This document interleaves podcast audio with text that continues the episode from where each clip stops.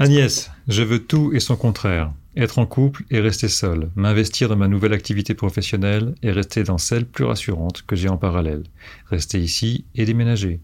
Je me fatigue, je ne parviens plus à faire le tri. Il y a des avantages et inconvénients partout. Mais oui, oui, c'est symptomatique de la vie. Il y a des avantages et des inconvénients partout. Euh,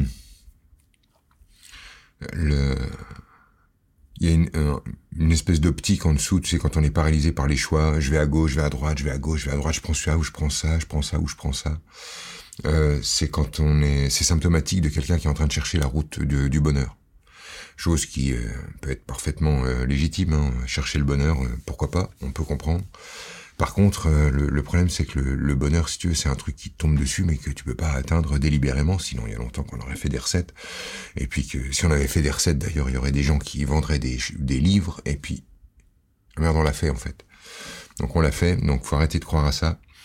Euh, il n'y a pas de route qui mène au bonheur. C'est-à-dire que toutes les routes mènent au bonheur et au malheur euh, simultanément, et les deux restent possibles tout le temps.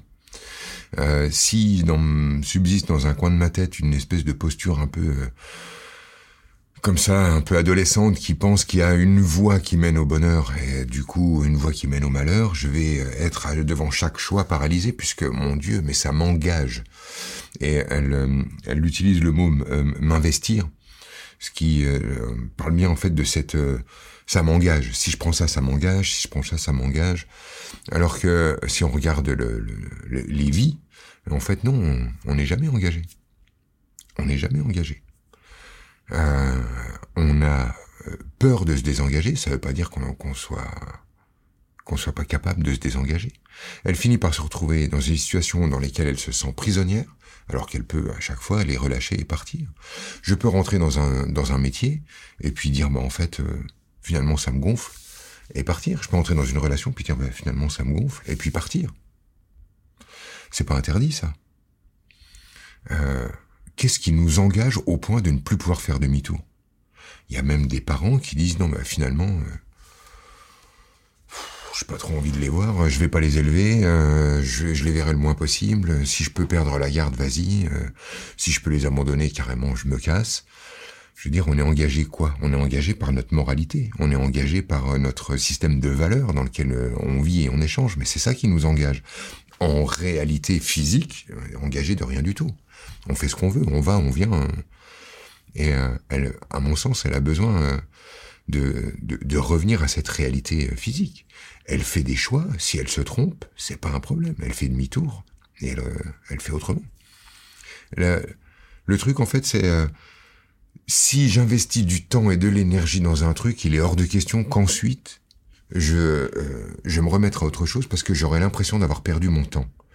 Mais perdre son temps, c'est toujours quand on est dans la course au bonheur, à la réussite, etc.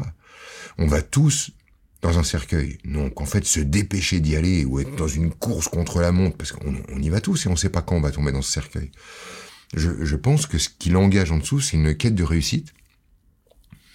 Et euh, et c'est pour ça qu'elle n'a pas le temps de se tromper, elle n'a pas le temps de tester, elle n'a pas le temps de savoir. En gros, elle n'a pas le temps de vivre, il faut qu'elle se dépêche. Prends le temps. Donc le guide, ça devient plus qu'est-ce qui m'emmène au bonheur ou machin, mais qu'est-ce que j'aime faire là? Voilà, j'ai plus j'ai plusieurs propositions. Qu'est-ce que j'aime le plus? Je prends ce que j'aime le plus. Si je me suis trompé, aucun problème. Je sais faire marche arrière, je sais dire oh bah non, je me suis trompé, bah finalement je vais faire autrement, et je ne perds pas du temps, je vis. Quand je me trompe, je vis. Quand j'échoue, je vis. Quand je fais demi-tour, je vis. On est tout le temps dans de la vie. Il n'y a pas de perte de temps. Et c'est pas une perte de temps d'échouer. Tous ceux qui ont échoué te le diront.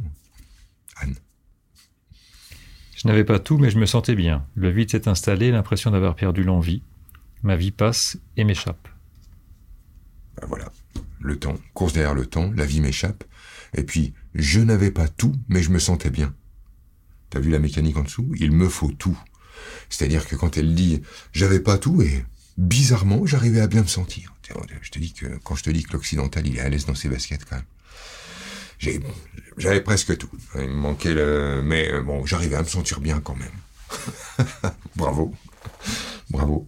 Mais voilà, on est absolument là-dedans quoi. la réussite absolue, euh, le, la consommation, la réussite, le fric, euh, bâtir, construire. Qu'est-ce qu'on peut proposer comme, comme Ben, question à se alors, poser comme question à se poser. Pour décaler son regard. Remettre, remettre en cause l'idée que euh, la réussite euh, empêche la mort ou euh, donne un sentiment de plénitude. Euh, tous les gens qui réussissent cherchent plus de réussite et plus de réussite, et ainsi de suite. Et, et est-ce qu'on peut appeler ça de la réussite? Euh, Pas sûr. Donc, euh, on pourrait se poser des questions euh, à propos de ça. Euh, on pourrait se poser des, des questions à propos de son avidité. Euh, j'avais pas tout, mais j'étais euh, j'étais quand même bien. C'est dire il y a une espèce d'avidité sous-jacente. Euh, le je veux vivre ça et ça et ça et ma boîte de maintenant et ma boîte d'alors et mon mec là et celui-là aussi. Quelle est cette avidité quoi? Quelle est la source de cette euh, avidité? Pourquoi faut-il absolument se dépêcher d'avoir tout? Et euh, je, je pense que c'est un paravent pour pas être rien quoi. Tout bêtement.